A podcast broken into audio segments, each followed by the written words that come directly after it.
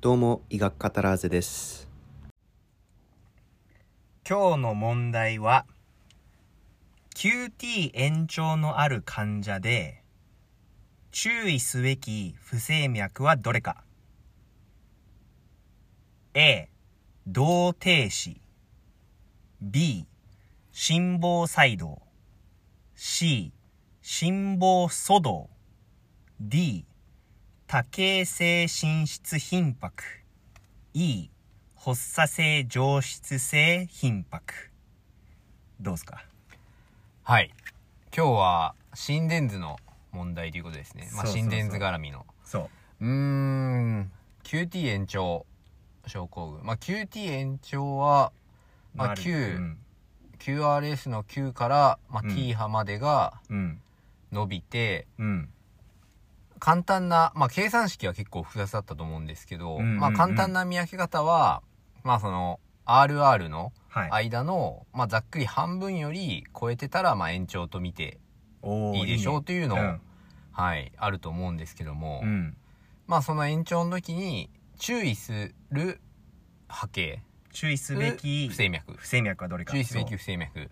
でえっと A が何でしたっけ動停止動停止うんうーん動停止と QT 延長うんうーんそもそもまあ QT 延長がなんだろうどういった時に、うんうんうんまあ、起きてうんどういうものなのかっていうのがまあちょっとうーんまだそこまで分かってないというか、うんうんまあちょっとこの、なんていうんですかね。まあ実は、ちょっと先日心電図検定4級受けたんですけおど、ーおーおーまあその時はやっぱりその、QT 延長の時はなんか、こうなりがちみたいなうんので終わっていておうおう、まあその原理であったり、うんうんその、まあ、とこまでちょっとやっぱ深く理解はできてなくてお、ーおーおーそういったのはちょっとまだできないんですけうどんうもん、まあちょっと動停止と QT 延長ってなんかあったかなっていう気がちょっとして、一旦保留。一旦保留はい。で、B が、心房細動心房細動 AF だようんね AF atrial fibrillation なるほどうん AF 英語もねちゃんと覚えていきたいですね AF AF ねうーん AF もうんなんか出てき一緒に出てきた感じがあんまりしないんですよね、うんちょっと一旦保留一旦保留はい C が心房阻動、心房阻動ねうんうーんまあこの虚虚子上波でしたっけノコギリのそうそうそうあの規定規線っていうんですか汽船規線がまあ、あのガクガクしてうん、うんガクガクというか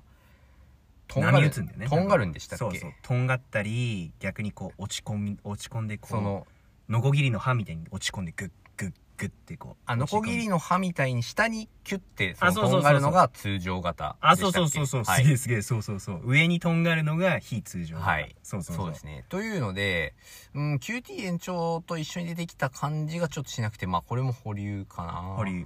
で D が多形性心室頻迫はいまあ VT のうちの一種っていうことなんですかこれはそうそうそうそうそうそあー多形性ちょっうと VT は ventricular tachycardia タキカルディア、うんまあ、よくタキルってそ言うったそうそりうするあの語源ということですねそうそうそうそうそううーんちょっとなんかでもう一個が D ホス E が E が発作性上質性頻迫 PSVT VT そうこの PSVT の,、んあの略あの頭文字はそのどっから来てるかでえっとえっとパロクシマルスーパーベントリキュラータキカーディアあスーパーベントリキュラで上質そう上質でまあ心房ってことだよね、うん要するにねでですねううんんちょっとあーかなりあやふやですが、うん D か E にちょっと関わる気がするんですがうんうんうーんまあちょっと、えー多形性心室頻迫とうんうんうん、ちょっとね、ここは、まあ、何、それ、それぞれどれ、どういったものかっていうのは、うんまうあ、んうん勉強は以前したんですけども、まあ、ちょっと正直、覚えて、ちょっと忘れちゃった言い忘れてしまって、うんまあ、なので、ちょっと、うん、ただ、実際試験の時にね、もう、覚えてないっていうことは十分あり得るから、 まあ、これぐらいの状況でもなんとかね、うん、まあ、引き出せ五た分五分、五分五分よりも高い確率で、引き出したいね、はい、当てたいので、ちょっとどうにか頑張って考えたいんですが、うんうんうーんまあ PS でも PSVT は、うんまあ、結構うん。よくあるというようななんか若い女性みたいなそれは違うかうーんちょっと違うかな、 PSVT 若い女性あるかもしちれょなっいと違うかもいや知れない違ううーんちょっとねうーんだからうんわかちょっとこれはすいません何とも言えないですねまああのはいじゃあ一旦一旦 D でお願いしますすげえなんでわかるすごいねこれは合ってる合ってる合ってこれはいやいやあのほぼ勘な勘というか当たったみたいな話なので PSVT はあまあ特にそういうのは書いてない,、ないじゃあ女すいませ性ん女性とかどういうはいそれはなのし書でいてないけど、うんえーっとじゃあ答えは、はい QT 延長のある患者で注意すべきなのは注意すべき不正不整脈は、はい多形性心室頻迫これ別名トルサード・ド・ポアンツああそれのことかそうそうそうはいトルサード・ド・ポアンツってどんな波形あのー、な、なんて言うんですかね、その、大きくなったり、は、その波の幅がうん大きくなったり小さくなったりして、うんせ、その、なめ、なんていう、波全体で見ると、まあうん滑らかになんか、そう波打ってる感じね波打ってるなんか波打っ感てじなんかそう全体がこうなんていうのねじれて波打ってる感じうのん、心室頻迫、はい。それでなんか VF に移行、そう VF に移行したりするかうら、ん、これはやっぱ覚えとかないと、はい患者さん VF になっちゃって VF はあの心室細動ねはい。なっちゃって、まあ、死んじゃったりする可能性があるからトルサードとポアンツねそうであのートルサードとポアンツはそのじゃあ普通の普通の VT はさその心室頻迫はこうなんていうの心室の QR ワイド QRS がはいドッドッドッドッドッってこう普通にレギュラーでこう出てる感じはい。この多形性心室頻迫はこう本当に形がもう波打ってる感じある意味ちょっとね VF にやなんならちょっと近いような波形になってるからまあなんかそれで VF につながるっていうその関連付けて覚えてもいいかもしれないで QT 延長がなんで起こるかあのなんで起こるかはわいか。ります、 QT、だ T だから、その細、T 波が細分極ですよね、心そ筋の。うそうそうそう Q から T の間でまあ、うん心筋がまた興奮状態から、うん。再分極してあの通常通りはい。マイナスに戻るっていう、はいまあ、だからその、まあ、細分局のところに何か、に時間がかかってるっていうそうそうそうこそうだから例えばあの固有心筋のさ、はい固有心筋のあの活動電位あったじゃん、うんうんあれのプラトー層がさの間さあそこはもう不応期じゃん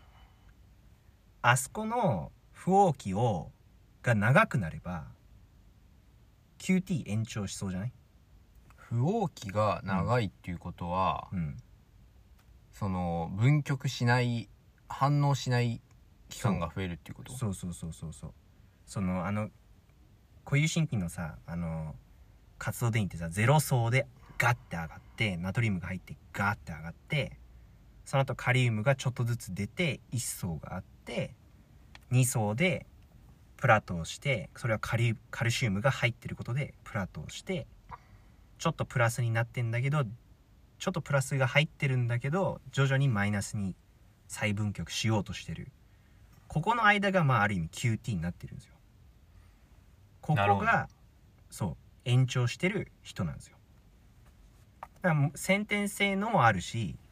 あの例えばえっ、と低カルシウム結晶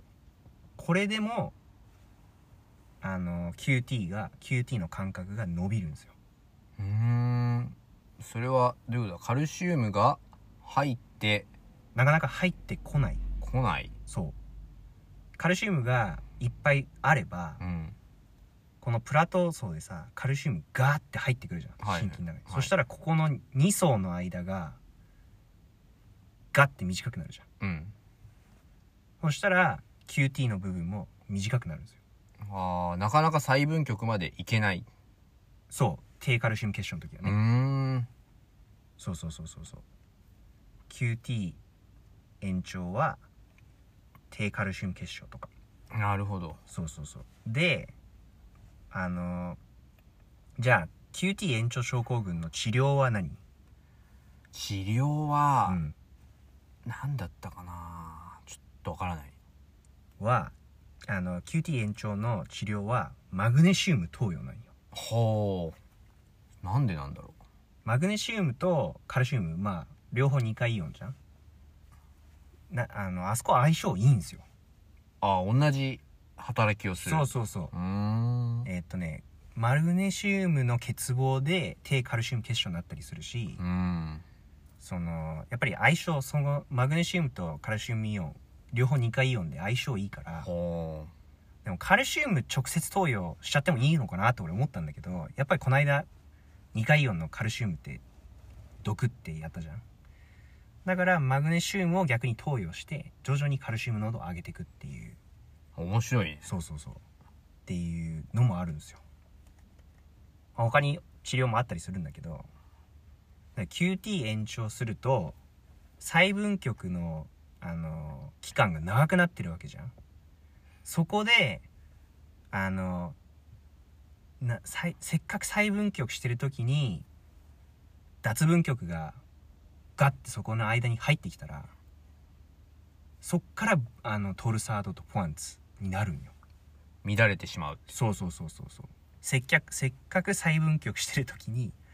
心筋にまた興奮しろっていう信号が入ったら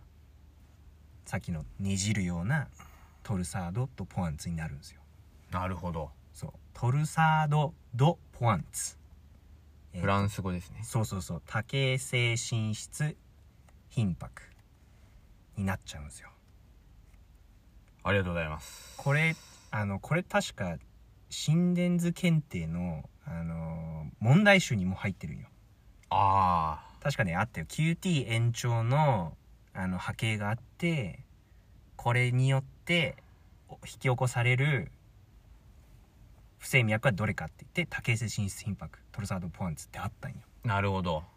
じゃあ、それがちょっとなんか、頭の片隅にあったのかもしれないですそうね。あったと思ういやさすがだねいやいや、ちょっと運だったので、もうちょっとね、確実にしていきたいですね。動停止はさっき動停止もありえるかなってさっき言ってたけど、動停止はどんな波形動停止は、まあ、うん P 波が出なくなってしまうそうそうそうから、まあその自律